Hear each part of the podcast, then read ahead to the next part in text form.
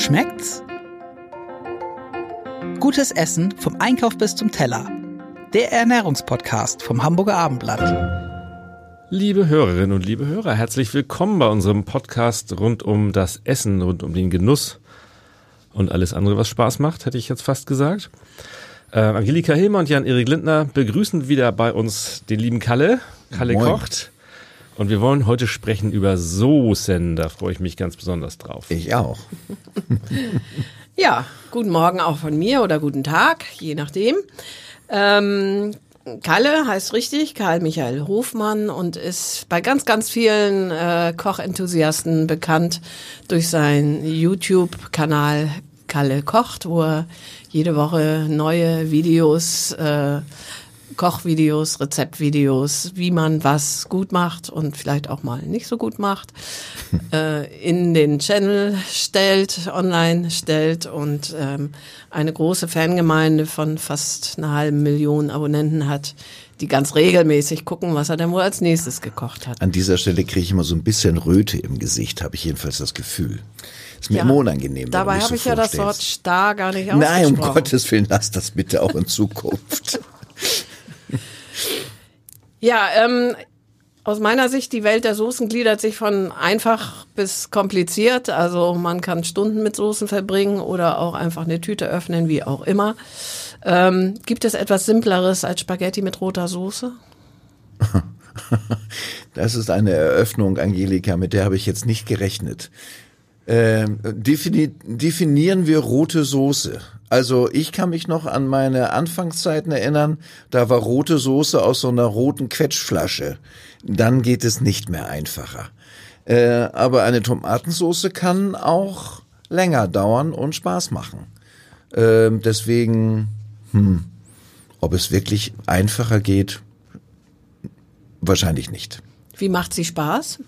Wie macht sie Spaß? Spaß macht sie dann, wenn man sich auch für eine Tomatensoße Zeit nimmt und wenn sie, ich will nicht übertreiben, aber wenigstens eine Stunde, besser zwei Stunden, vielleicht sogar noch ein bisschen mehr auf dem Herd steht und vor sich hin blubbert, so dass die Tomate wenn sie denn sonnenreif ist und nicht unbedingt aus irgendwelchen Gewächshäusern im Februar kommt, äh, auch ihren kompletten Geschmack abgeben kann.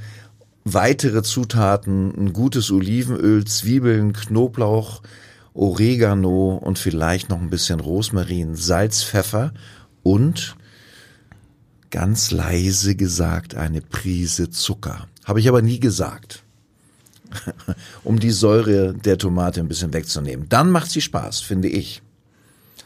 Auf die Art und Weise sparst du auch jeden Pürierstab, das zerkocht sich dann von allein. Ne? Äh, vieles ist dann verkocht, äh, ein einfaches Sieb reicht dann tatsächlich, genau.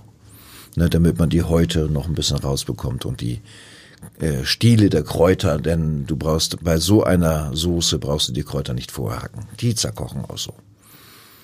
Gerade Tomatenprodukte gibt's ja rauf und runter aus dem Glas, aus der Dose. Ähm, greifst du auch da manchmal zu? Oder Oh ja, gerne sogar. Ja? So passierte Tomaten, ähm, denn nicht immer. Wer hat denn schon beim Kochen zwei Stunden Zeit auf die Tomatensauce zu warten? Nein, aber so eine so eine passierte Tomate aus gutem Hause ähm, darf dann auch gerne dieses kleine Tetra-Päckchen sein. Da kann man schon wirklich tolle Sachen draus kochen, finde ich. Macht Spaß. Es gibt ja auch Fertigsoßen, also auch Fertig-Tomatensoßen, Mhm. gerade auch im Bio-Bereich, äh, auch vegetarische Bolognesen, Mhm. was auch immer. Ist das äh, aus deiner Sicht als Koch äh, völlig daneben oder sagst du, naja gut, wer wenig Zeit hat und nur eine Viertelstunde für die Spaghettis opfern kann, soll das doch machen? Ja, Also ist, das ist ja das Gute äh, beim Kochen, dass du ja niemanden Vorschriften machen musst. Äh, jeder, der mit seinem Essen zufrieden ist, wenn er es denn selbst gekocht hat und selbst wenn er sich Hil Hilfe holt in Form eines Päckchens oder einer Tüte, der ist ja auf jeden Fall schon mal besser beraten, als wenn er alles komplett einkauft, vielleicht tiefgekühlt oder getrocknet. Ähm, ich habe da nicht den erhobenen Zeigefinger. Solange es schmeckt, und so heißt ja auch unser Podcast, wenn man dann fragt, schmeckt's? Und wenn derjenige sagt, ja, lecker, mein Gott, das ist doch alles prima.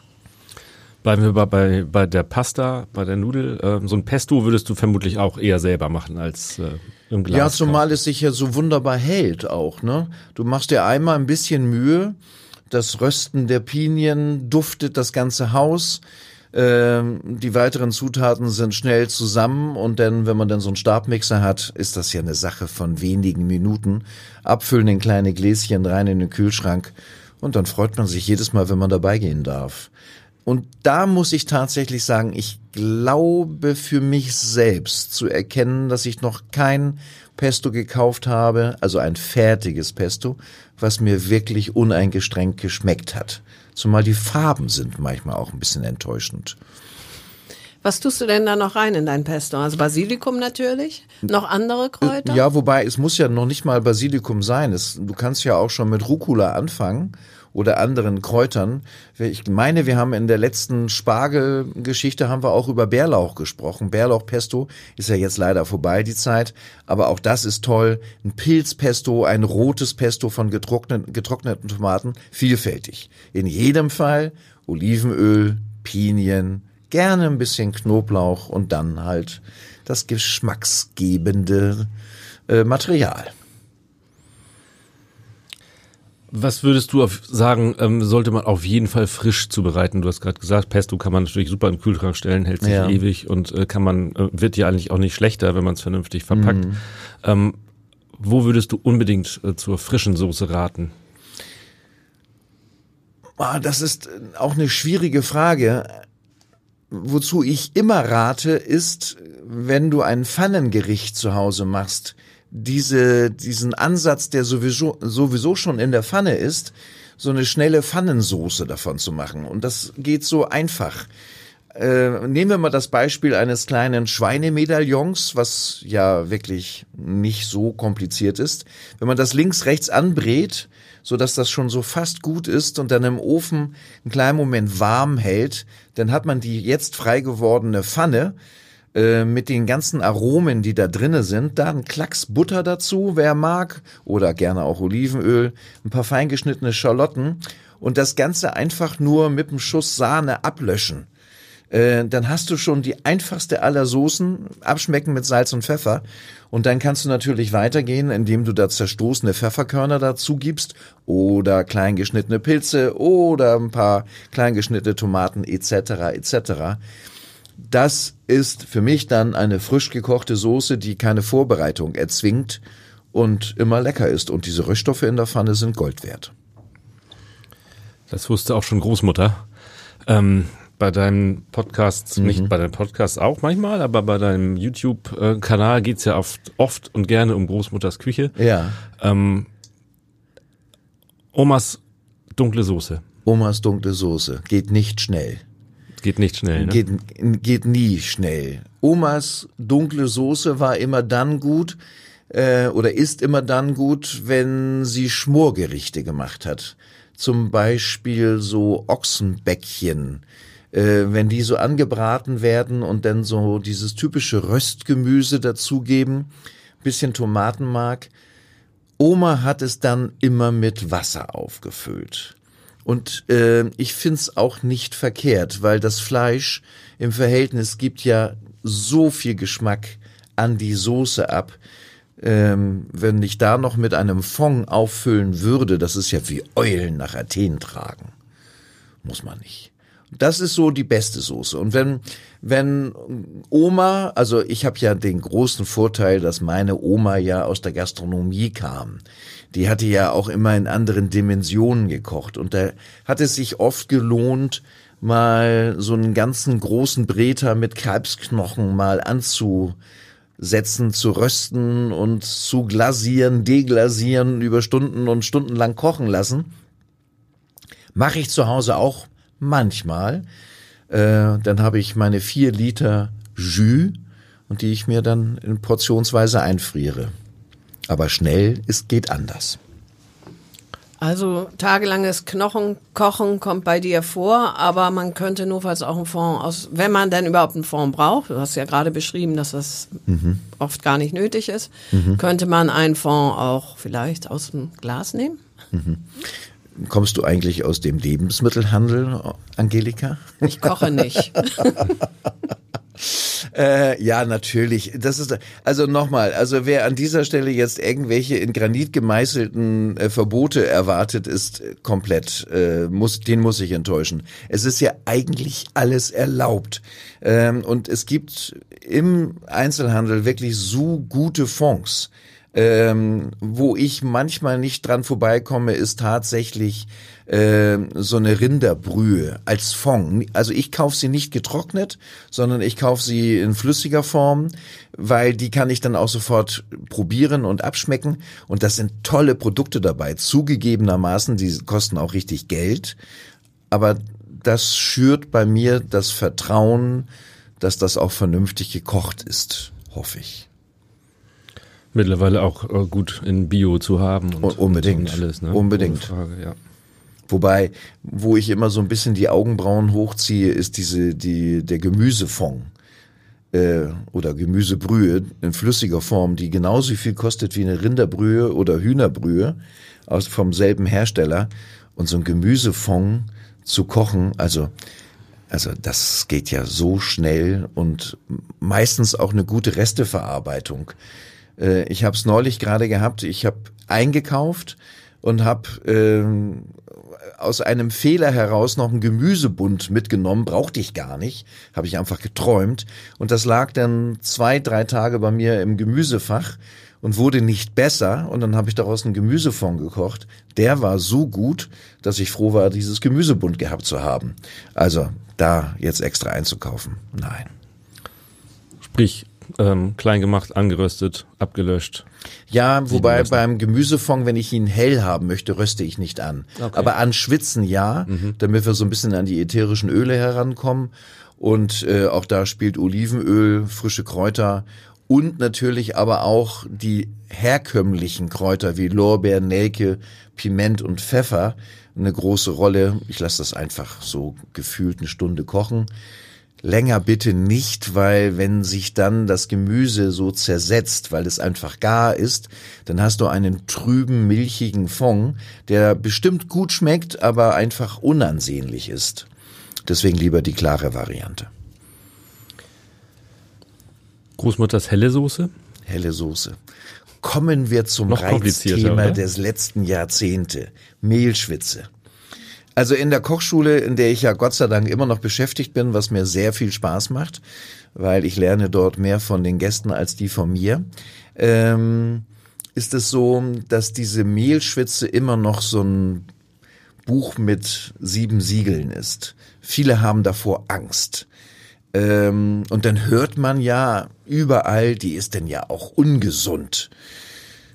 Ja, das muss man dann auch einfach so sacken lassen, denn für einen Liter weiße Soße braucht man sage und schreibe 50 Gramm Mehl und 50 Gramm Butter. Äh, ich glaube, es gibt äh, Dinge, die deutlich ungesünder sind. Ähm, und dann aufgefüllt zum Beispiel mit einem Spargelfond oder Spargelwasser vom Kochen oder Blumenkohl, dann hast du schon die beste weiße Soße. Irritierend ist halt dieser Moment, wenn, äh, wenn du den ersten Schuss Flüssigkeit dazu gibst zu deiner Mehlschwitze, dann hast du ja einen Klumpen und du glaubst selber ja nicht, dass das jemals was werden könnte.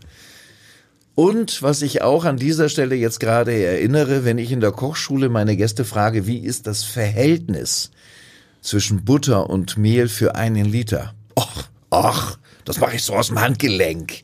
Und das haben wir immer so gemacht. Und das, das schütte ich einfach so zusammen. Ja klar, aber da gibt's dann auch unterschiedliche Ergebnisse. Und wenn du denn tatsächlich mal für zehn Personen kochen möchtest, zu Weihnachten oder zu Geburtstagen, und du fängst da an zu improvisieren, kann es auch mal nach hinten losgehen. Am schlimmsten ist es immer dann, wenn die Soße zu dick wird, weil dann wird es schwierig da noch was draus zu machen. Oh ja. Was macht man dann da noch draus? Weitere Flüssigkeit dazugeben, die nicht immer dem Originalprodukt entspricht und dann wird, geht deine Soße in eine Richtung, die du nicht immer haben willst. Ne? Wenn du dann anstatt Blumenkohlwasser oder Spargelwasser dann auf irgendwas zurückgreifst, wird es schwierig. Was gerade noch rumsteht. Ja, denn doch lieber mal 50 Gramm Butter abmessen. So schwer ist das nicht. Die Frankfurter haben ihre grüne Soße. Oh ja. Gibt es sowas in Norddeutschland eigentlich auch? So eine typische norddeutsche Soße? Remoulade. Ist doch keine Soße. Doch, also doch, gehört schon zu den Soßen, würde ich so sagen. Also so eine typische, also was ich typischer finde zum Fisch ist die Dillsoße. Die gibt es nicht überall in Deutschland. Also ich glaube, die ist schon sehr norddeutsch. Und leider auch so ein bisschen unmodern geworden. Wobei eine Dillsoße, wie eben beschrieben, auf Bechamel-Basis, also Mehlschwitze, dann natürlich Hälfte Fischfond, Hälfte Sahne und dann ein bisschen Salz, Pfeffer, ein Spritzer Zitrone, eine kaum spürbare Note Zucker, nur um diese Zitrone wieder ein bisschen einzufangen und dann in der letzten Sekunde vor dem Anrichten, eine, also dann nicht gehackt, sondern geschnittenes Dill, Kraut dort einfach hineingeworfen. Das gibt eine Geschmacksexplosion. Bitte nicht mehr kochen lassen, weil dann ist die Farbe weg. Ist lecker, aber unmodern geworden. Leider. Klingt für mich auch alles sehr lecker, bis dann der Dill kommt. Ich bin da kein Freund Ja, von. das ist, das ist, das ist, das ist tatsächlich Dill und Kümmel. Da, da trennen sich viele voneinander in den Geschmäckern. Aber in der Tat eine, eine klassische, tolle Sache, wenn es gut Ja, wenn sie mit Liebe dem richtigen ist. Produkt ist. Ja. Ja, immer. Kommen wir nochmal schnell zurück nach Frankfurt. Diese berühmte grüne Soße, wie geht die eigentlich? Ja, ich habe ich hab damit gerechnet, dass diese Frage jetzt kommt. Also wie geht die eigentlich? Ähm, es ist eine, eine Ansammlung von vielen, vielen frischen Kräutern. Was ich jetzt erinnere, was du kaum noch kaufen kannst, da kommt auch Pimpinelle mit rein. Äh, und, und Dill und Petersilie und Schnittlauch, also alles, was sowieso schon mal grün ist. Äh, ich krieg sie nicht alle zusammen, bin ich jetzt wirklich ganz schwach auf der Brust. Die Zuhörer aus Frankfurt mögen es mir verzeihen. Die wissen ja auch, wie es geht wahrscheinlich. Die wissen, wie es geht. Und aber auch ich, ich, ich habe es in der Kochschule öfter gehabt. Ähm, äh, Kalbstafelspitz mit grüner Soße. Ähm, ist super lecker, aber äh, zu meiner Entschuldigung, äh, ich frage euch beiden, wann habt ihr das letzte Mal in Hamburg eine Frankfurter grüne Soße irgendwo gesehen? Also ich selten. Ähm, ja, man möge es mir verzeihen. Die Anzahl der klassisch Frankfurter Restaurants in Hamburg ist ja auch eher überschaubar, zu Ja. Recht. Ja, ja, das ist so. Das ist so. Gibt es noch andere Soßen, von denen du sagen würd, würdest, die sind so kompliziert, ähm, da sollte man als mittelambitionierter Hobbykoch eher die Finger von lassen? Naja, also kompliziert darüber haben wir auch schon gesprochen in einem der letzten Podcasts. Beim Spargel ist ja mit Sicherheit die Sauce Hollandaise. Die hat einen sehr hohen Frustfaktor, äh, weil wenn du da da kannst du sehr, sehr viel falsch machen. Das fängt schon beim Aufschlagen des Eigelbes an, wenn du da nicht sorgsam bist oder wenn dein Topf darunter zu heiß ist, dann gerinnt es dir schnell, dann hast du ein schnelles Rührei und wenn du dann zu ungeduldig bist, wenn du diese Hürde übersprungen hast und du bist dann zu ungeduldig und gibst deine warme oder vielleicht zu heiße Butter da hinein, dann äh, trennt sich das Ganze wieder. Also Hollandaise hat einen sehr hohen Frustfaktor. Alle anderen Soßen, mh, nein, wenn man, nein, geht eigentlich alles. Ich habe als Koch wo in meinen unterschiedlichen Stationen witzigerweise immer auf dem Saucier-Posten gearbeitet. Also derjenige, der in den großen Küchen für die Soßen zuständig ist, hat mir einen Höllenspaß gemacht. Immer noch meine Leidenschaft, dieses Anrösten von Knochen, äh, die Zugabe von dem Gemüse, Tomatenmark und dann dieses dieses Wechselspiel zwischen Rösten und Ablöschen, Glasieren und Deglasieren, da kann ich mich stundenlang drauf auf, aufhalten. Und ich sage meinen Gästen in der Kochschule immer, dass der Geruch in den Haaren, das wird dann nach drei Wochen auch weniger. Also macht euch keine Die Gedanken. Haare oder der Geruch? Der Geruch in den Haaren. Also meine Haare sind ja deutlich weniger geworden. Das hat aber nichts mit dem Anrösten zu tun. Ich habe als nächstes Stichwort die Kunst des Reduzierens. Das passt ja im Moment auch ganz gut. Mhm. Also viele Soßen werden ja erst richtig lecker, Mhm. wenn man ihnen Zeit gibt, das Wasser loszuwerden. Ja, das ist wohl wahr. Das ist wohl wahr.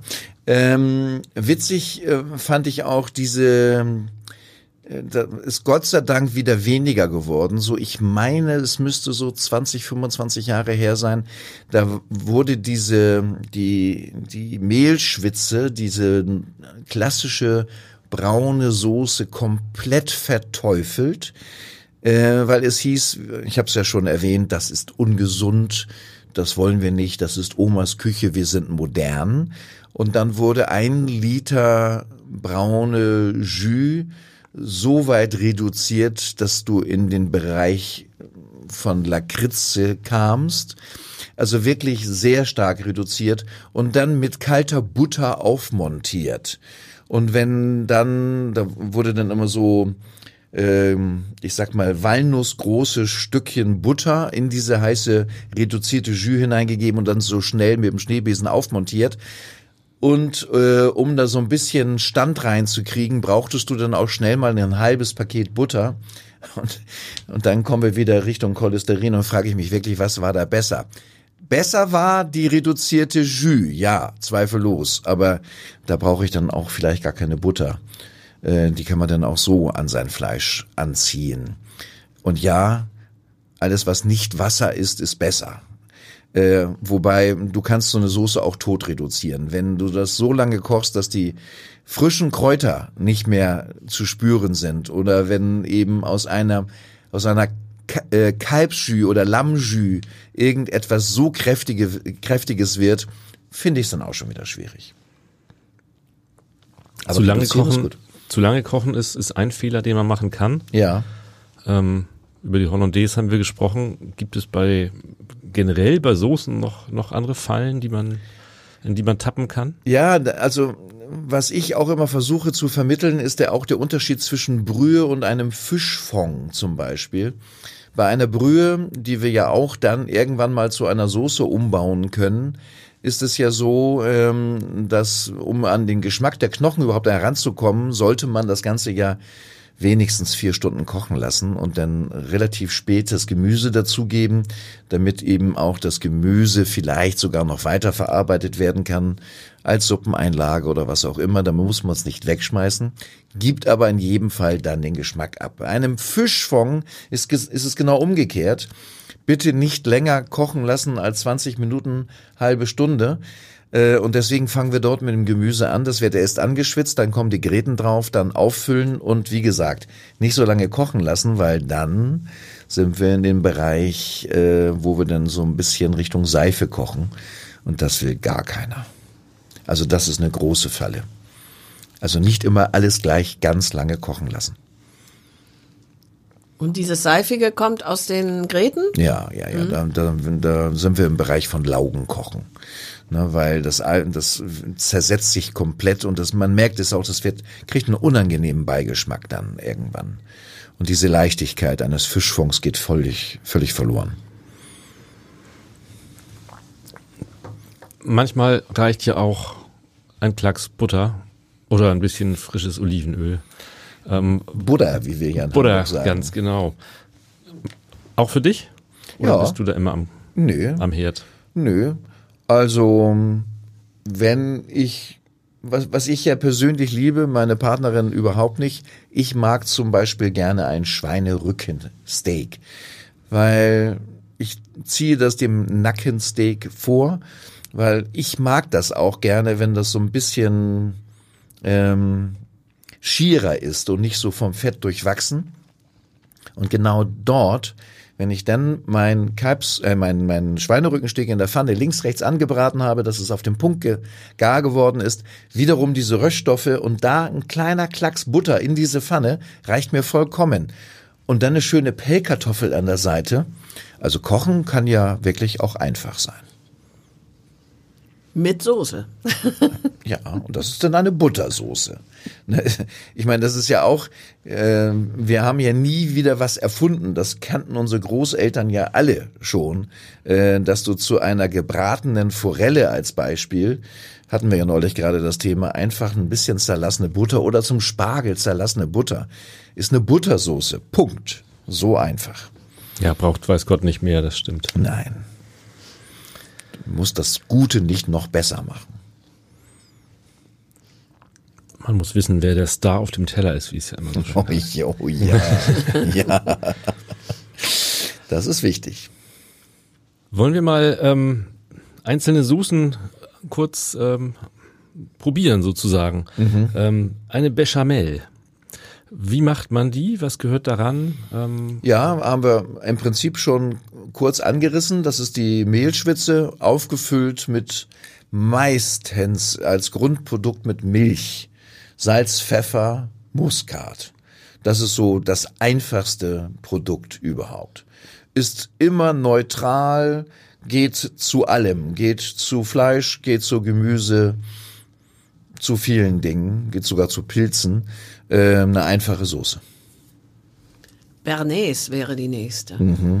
Frustfaktor ähnlich hoch wie bei der Hollandaise, ähm, wobei die Reduktion wird ein bisschen anders gekocht. Äh, Reduktion ist ja im Prinzip ein bisschen Schalotte, ein bisschen Weißwein, ein bisschen äh, Zitrone und bei der Bernays ganz, ganz wichtig, Estragon kommt dort mit hinein. Und äh, in meiner Lehre ähm, wurde dann in die äh, fast fertige Bernays immer noch ein bisschen Herbadox hineingegeben. Das ist eine Gewürzsoße, ähnlich der der der Worcestersoße aus England.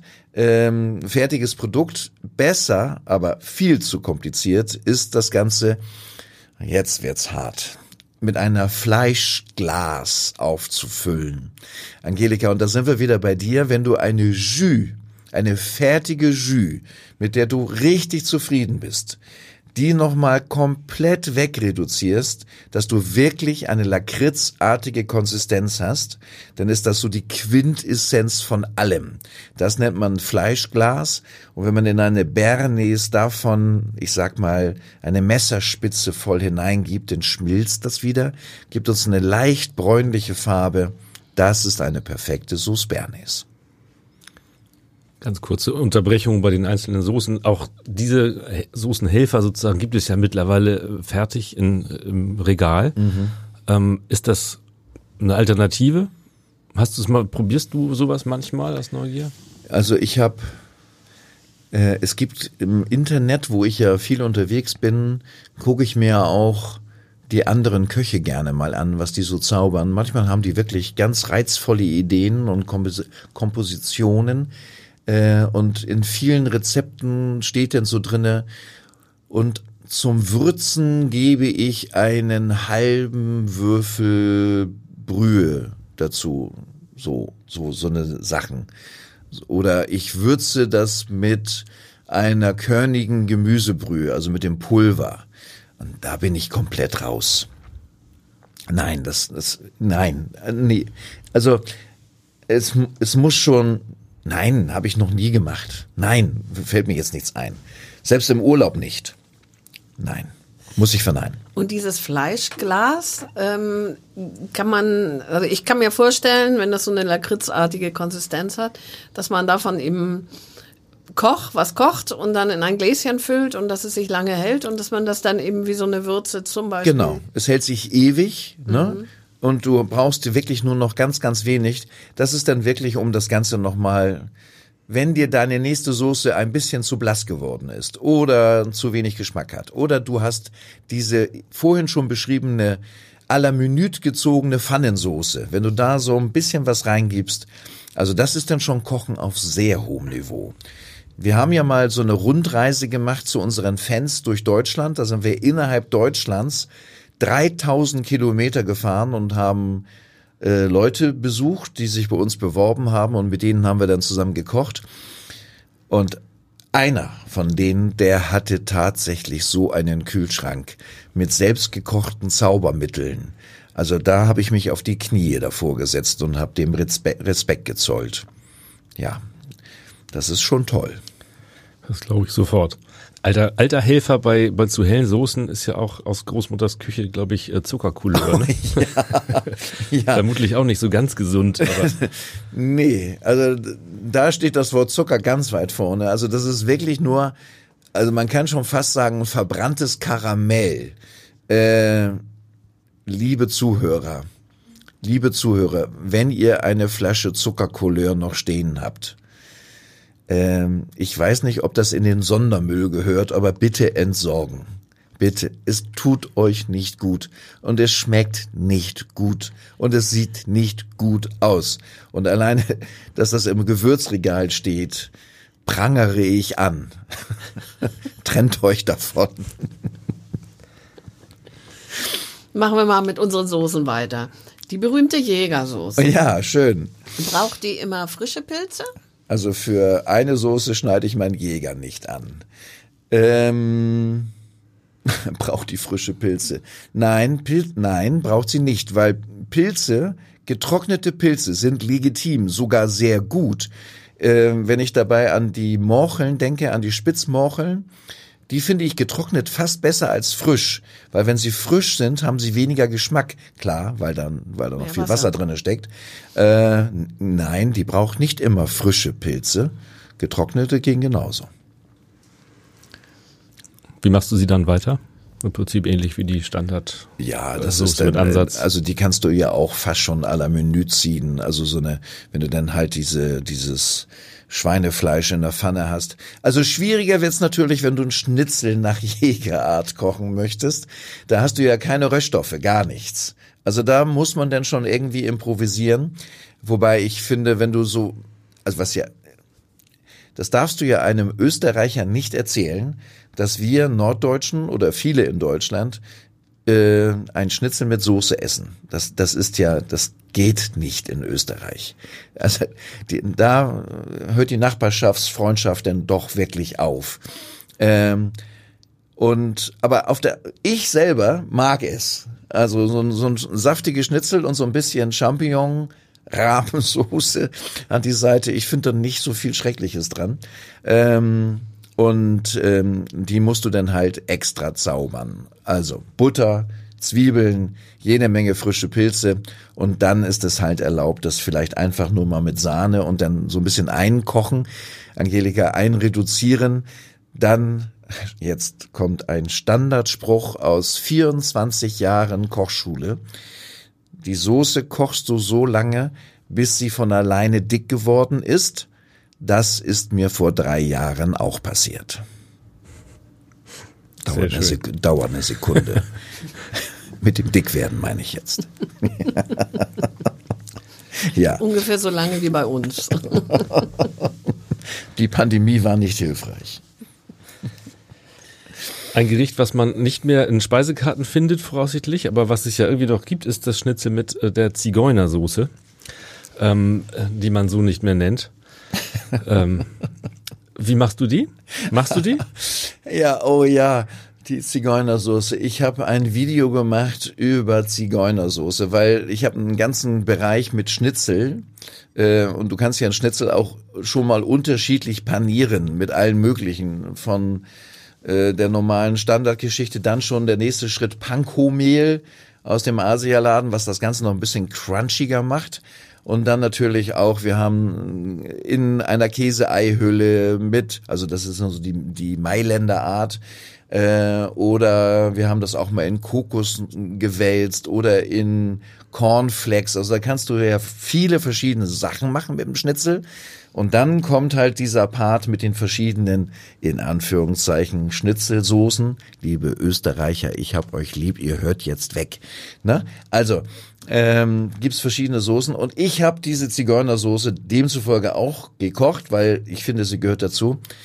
Und wenn ich ganz ehrlich bin und ich oute mich da jetzt komplett, ich habe mich nicht getraut, sie Zigeunersoße zu nennen. Ähm, weil ähm, man muss da auch ein bisschen Respekt haben, finde ich.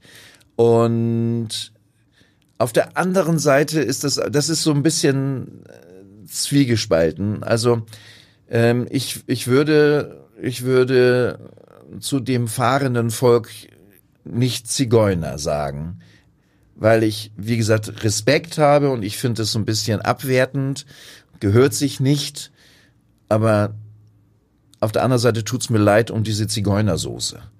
Ähm, mein Gott, in der Schule damals, und man möge es mir verzeihen, war es etwas Selbstverständliches. Da gab es so einen kleinen Kiosk neben unserer Schule.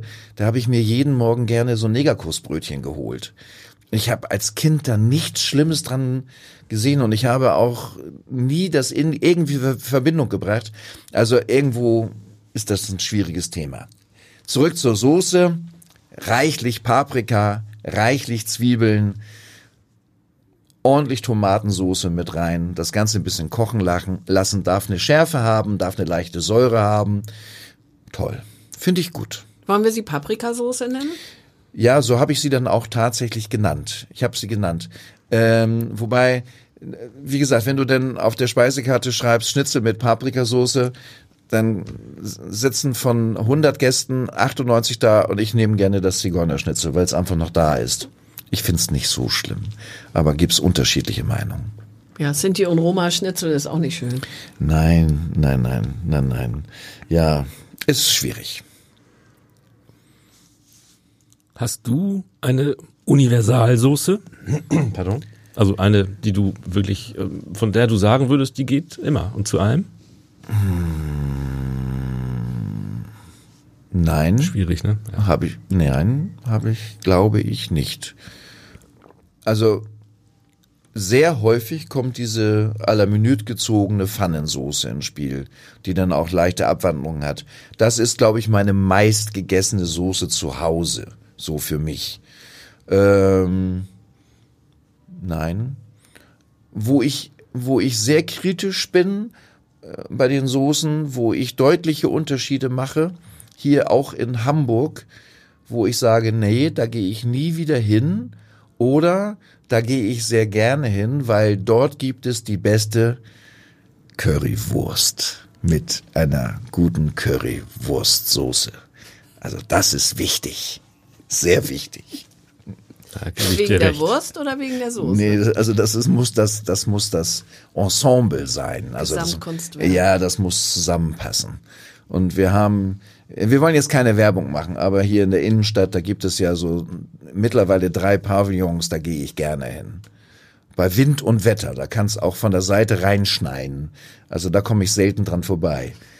Kriege ich direkt schon wieder Appetit. Currywurst. Wobei ich gerade gelesen habe, gerade vor, ich glaube vorgestern, dass in den deutschen Kantinen die Currywurst, die dort an, immer an erster Stelle stand, mittlerweile von der Sauce, äh, von der Spaghetti Bolognese überholt worden ist.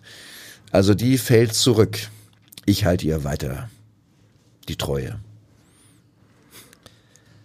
Kommen wir mal zu, zu äh, internationalen ähm, Soßen. Mhm. Äh, da gibt es ja auch diverse Spezialitäten. Hast du da so ein paar Tipps vielleicht aus dem asiatischen Raum oder Italien ist eigentlich ja auch ein klassisches Soßenland. Italien ist ein klassisches Soßenland. Eine Soße, die auch äh, so ein bisschen in Vergessenheit gerät, was ich sehr, sehr schade finde, ist die Gorgonzola-Soße. Also ich kann mich noch gut dran erinnern, so vor, 20, 25 Jahren bei jedem Italiener Schweinefilet in Gorgonzola-Soße. Es wird weniger auf den Speisekarten. Dabei ist das so eine schöne Soße und so auch so leicht herzustellen. Es ist ja im Prinzip wieder mal nichts anderes als Olivenöl, Zwiebeln, ein bisschen Sahne lässt du einreduzieren in deiner Pfanne und gibst im letzten Moment da so ein bisschen Gorgonzola da hinein. Lecker. Äh, und Manchmal sehr schwer, ne? Das ist vielleicht das Problem der Gorgonzola. -Soße. Ja, aber du das machst du halt anders. die Hälfte. Muss ja nicht alles. Muss ja nicht literweise. Aber so ein bisschen ist schon lecker. Wobei bei einer Gorgonzola-Soße, wenn man die zu Hause nachkocht, kleiner Tipp, es gibt in den Regalen der Supermärkte gibt es auch äh, Blauschimmelkäse, die nicht Gorgonzola heißen. Und das hat seinen Grund. Äh, also nimm nicht irgendwas Billiges, was so aussieht, als ob, sondern eine Gorgonzola-Soße wird von Gorgonzola gekocht. Nur dann hast du diesen Geschmack. Ja, Punkt. Ähm, äh, Ita äh, hier, äh, meine Tochter lebt ja in Großbritannien. Äh, und da sind ja so diese ganzen Minzsoßen ja auch vertreten. Auch, Oh ja. auch das ist etwas sehr, sehr Schwieriges. Also, ob das was mit Europa zu tun hat, dass sie da aus, ich weiß es nicht. Äh, Das ist eine eigen, komische Eigenart, ne? ja, ich finde auch. und ich, also sie mittlerweile ist sie, also sie ist ja Gott sei Dank schwerst verliebt äh, in England und ich glaube, es hat auch was mit der Liebe zu tun. Liebe macht blind, vielleicht auch bei den Geschmacksnerven. Mittlerweile, nachdem sie dort drei Jahre lebt, findet sie Minz, Jelly und so ganz toll. Ich find's nach wie vor ein bisschen schwieriger. Ja. Und asiatisch, Soßen dort, so wie ich sie kennengelernt habe, und mir fällt auch im Moment nichts weiteres ein, sind ja meistens auch Produkte aus dem Wok heraus, äh, wo die ganzen Zutaten, die in den Wok hineinkommen, mit äh, verschiedenen Zutaten, natürlich Sojasauce und Knoblauch und Chili und Zitronengras und Ingwer und was da alles hineinkommt, sind dann ja auch immer die geschmacksgebenden Stoffe und, und so entstehen die besten Soßen dort. Schnell und einfach. Du hast ja lange in Frankreich gekocht, oder zumindest eine Zeit lang. Lange ist Haute übertrieben. Cuisine. Hast du da eine Soße, die du mitgebracht hast und in, jetzt auch in Hamburg, Harburg öfter mal zubereitest? Ähm, also keine direkte Soße, aber was ich wirklich liebe, ist die Café di Paris Butter. Äh, eine, ich habe das Originalrezept zu Hause. Ich kann es dir jetzt nicht aus dem Gedächtnis vorlesen. Was ich aber weiß, dass da mehr als 25 Zutaten hineinkommen in eine Art Kräuterbutter. Und wenn ich da jetzt gerade drüber nachdenke, ich glaube, da kommt auch die Fleischglas, von der wir schon gesprochen haben, mit hinein. Das ist eine Soße, die mich wirklich schwer beeindruckt hat. Und ich glaube, meine Art der Pfeffersoße zu kochen, die kommt auch aus Frankreich. Äh, ein bisschen mit Cognac ablöschen und darf auch flambiert werden. Äh, bitte nicht unter der Dunstabzugshaube, sondern man kann die Pfanne so ein bisschen an die Seite nehmen. Liebe Kinder zu Hause, bitte nicht nachmachen. Äh, aber das gibt dann auch nochmal so ein feines Aroma. Die braune Pfeffersoße kommt aus Frankreich. Machst du das wirklich zu Hause in der Küche? Ja, du hast eine relativ geräumige Küche, in der du Das, auch filmst. das Insofern- Flambieren? Ja. Ja, Carmen steht da drauf. Und vor allen Dingen ist es, also ich bilde mir ein, dass ich das ganz gut im Griff habe. Also das ist, also bitte nochmal zu Hause, liebe Zuhörer, seid da vorsichtig. Macht keinen Quatsch, ne? Und kleiner Tipp für alle die, die das zum ersten Mal ausprobieren wollen, geht bitte nicht mit der Flasche an die Pfanne, weil erstens kann dann wirklich ungewollt zu viel rein, was dann auch eure Soße ruiniert. Ähm, und zum anderen könnte der Feuerball so groß sein, dass eure Nachbarn staunen. Äh, deswegen kleiner Tipp, den, Alkohol erstmal in ein kleines Gefäß umfüllen, damit man das Ganze ein bisschen besser in den Griff hat und dann von dem Gefäß aus in die Pfanne, dann die Pfanne weg vom Herd und mit einem Stabfeuerzeug mal vorsichtig entzünden. Bitte seid vorsichtig.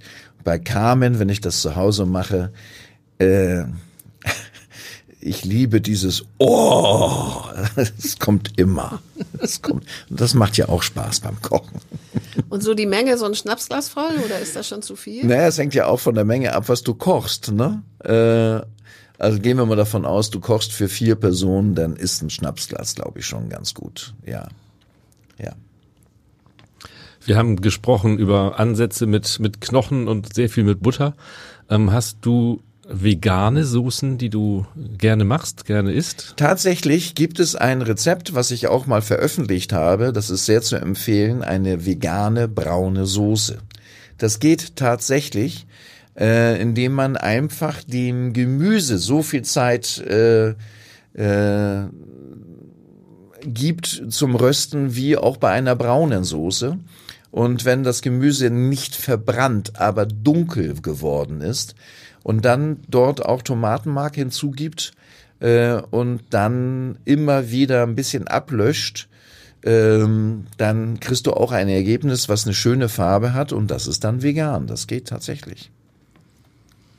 Wir sind jetzt im Sommer, da wird natürlich viel gegrillt. Magst du noch etwas über Grillsoßen sagen? Grillsoßen, ja. Ähm, also wenn ich da durch meinen Lieblingssupermarkt gehe, da bin ich wirklich immer überrascht, was es dort mittlerweile an Auswahl gibt. Es ist ja wirklich spannend. Ähm, für mich als Grillsoße, für mich persönlich, äh, was ich sehr gerne esse, ist eine gute Aioli. Ähm, die man ja auch äh, ohne Ei zubereiten kann, was ganz einfach ist. An dieser Stelle für alle die, die jetzt neugierig sind, man nehme, wenn man hat, ein Teil raumtemperierte, ganz normale Milch und zwei Teile Öl. Bitte kein Olivenöl benutzen, weil je besser das Olivenöl ist, desto bitterer ist das im Abgang, im Hals, kann richtig unangenehm werden. Deswegen einfach ein neutrales Pflanzenöl. Nochmal, ein Teil Milch, zwei Teile Öl, ein Teelöffel Senf und zwei, drei Knoblauchzehen, Salz, Pfeffer. Und dann geht man da einfach mit dem Pürierstab rein und die Milch mit dem Öl geht dann eine Emulsion ein durch die hohe Drehgeschwindigkeit mit dem Stabmixer. Und dann hast du eine vegane, ja, nein, nicht Nein, vegan. Milch. Äh, doch, du kannst Hafermilch nehmen, dann geht's auch. Ähm, dann hast du eine äh, Juli ohne Ei, die sich auch noch lange hält. So, das ist für mich eine wichtige Soße. Und eine Stegsoße, ich muss zugeben, ich habe dort meinen Lieblingshersteller. Ähm, die schmeckt mir einfach so gut und ich weiß, ich kann die selber nicht besser machen. Wenn ich sie allerdings besser machen möchte, äh, dann koche ich die mh, mit geräuchertem Speck, ganz vielen Zwiebeln, geräuchertem Paprikapulver. Äh, Tomate kommt mit hinein, Chili kommt mit hinein, um die Schärfe zu haben, natürlich Salz und Pfeffer. Und ähm, ich gebe da tatsächlich, bitte nicht erschrecken, auch immer ein großes Glas Coca-Cola dazu und koche das so weit ein, dass ich halt diese typische Konsistenz habe. Dann mit dem Pürierstab noch einmal dadurch, dann habe ich eine Barbecue-Soße, die nicht so schlecht ist. Das Einkaufen geht schneller. Ja, aber so eine schöne Barbecue-Soße mal machen ist äh, eine feine Idee, ja. Ja, das macht Spaß. Kalte Soßen oder Dips ist ja auch äh, im Sommer ein Sommerthema. Ja, ja, also es- Soßen, da gehören ja auch irgendwie die Dressings mit dazu. Ähm, und ähm, die ganzen kalt aufgeschlagenen Ableitungen der Mayonnaise haben wir ja äh, auch schon eben kurz angesprochen. Zum Beispiel, was ich sehr gerne immer gegessen habe, ist ein French Dressing. Da ist ja auch ein hoher Anteil von Senf mit im Spiel. Das schmeckt mir sehr gut. American Dressing, wenn man es dann nochmal selber machen möchte, eine einfache Mayonnaise, wie eben beschrieben. Bisschen Ketchup, den muss man nun wirklich nicht selber kochen. Ein paar Gewürzgurken und das Ganze einmal noch durch einen Mixer laufen lassen, dann hast du ein ganz schnelles American Dressing. Geht alles prima und einfach. Muss man nicht immer alles kaufen. Ja. Und so ein Essigöl-Dressing ist ja auch was Feines. Stimmt. Auf jeden Fall. Und sehr, sehr einfach. Ja. Kommen wir zu den Nachtischsoßen. Und da die Zeit jetzt schon etwas fortgeschritten ist, können wir uns vielleicht auf die Vanillesoße einigen. Und du erzählst uns mal, wie man die selbst macht. Ja, sehr gerne. Die Vanillesoße ist eigentlich so für mich eine der interessantesten Soßen überhaupt, weil, und das versuche ich ja auch in der Kochschule immer zu vermitteln, weil wenn du die drauf hast, äh, dann öffnet sie dir die Tür zu der Dessertwelt, weil du kannst wirklich wenig Soßen so verändern wie die Vanillesoße äh, um da verschiedene Produkte draus zu machen. Ich gebe gleich gerne ein paar Beispiele. Kommen wir aber zur Grundsoße. So wie ich sie koche, man nehme, ist auch, so hätten wir den Podcast auch nennen können. Man nehme. Ähm, man nehme einen Liter Milch und äh, wer es sich heute noch leisten kann, äh, was wirklich immer schwieriger wird, eine Stange Vanille dort hinein aufgekratzt, das Mark herausgedrückt, aber beides, sowohl die Schote als auch das Mark in der Milch ein bisschen ausziehen lassen. Eine gute Alternative zu dieser überteuerten Vanille im Moment ist eine Tonkabohne. Hat auch ein sehr feines Vanillearoma, äh, ist deutlich günstiger. Mm, man sollte nur nicht so viel davon nehmen. Das ist ähnlich wie bei der Muskatnuss. Also, wenn wir dann diese Vanillemilch haben, äh, nehme ich 150 Gramm Zucker und 10 Eigelbe und schlage die schaumig. Das rühre ich so lange, bis die Farbe sich verändert, bis es so ein ganz helles Gelb wird. Und dann kommt der schwierige Moment, beides miteinander zu verheiraten. Wenn man nämlich dann diese Eigelb-Zuckermasse in die heiße Milch hineingibt, dann haben wir die schnellste, das schnellste Rührei nördlich der Reeperbahn hier in Hamburg. Deswegen ein bisschen was von der heißen Vanillemilch auf die Eigelb-Zuckermischung. Dann kann man das wunderbar verrühren. Das Ganze wird flüssiger und das Eigelb wird ein bisschen temperiert. Und dann kommt diese deutlich flüssigere Masse in den Rest der Vanillemilch hinein. Und wir ziehen das dann zur Rose ab. Zur Rose ab zur Rose ab. Ich habe gehofft, dass du nachhakst. Äh, Großmutter hatte damals das Problem, wenn Enkelkind in der Küche stand, musste sie dem Enkelkind erklären, äh, wann ist die Vanillesoße denn fertig und was, wo, worauf muss ich achten. Und da Großmutter, glaube ich, vor 100 Jahren noch kein Google hatte, äh, hat sie sich was einfallen lassen. Die haben ja gerne mit Holzlöffeln gearbeitet. An dieser Stelle, wenn wir die Zeit noch haben, ich kann mich gut dran erinnern, vor gefühlten zehn Jahren kam unter anderem das Gesundheitsamt zu uns und hat uns gesagt, wir möchten nicht mehr, dass ihr mit Holzlöffeln arbeitet und auch nicht auf Holzbrettern schneidet, weil das ist so unhygienisch. Und ich meine, dass jetzt eine Diskussion losgetreten worden ist von Mikroplastik in den Weltmeeren. Ähm, könnte der Grund sein, warum wir jetzt nicht mehr mit Plastik arbeiten in der Küche, sondern mit einem Holzlöffel. So ändern sich die Zeiten.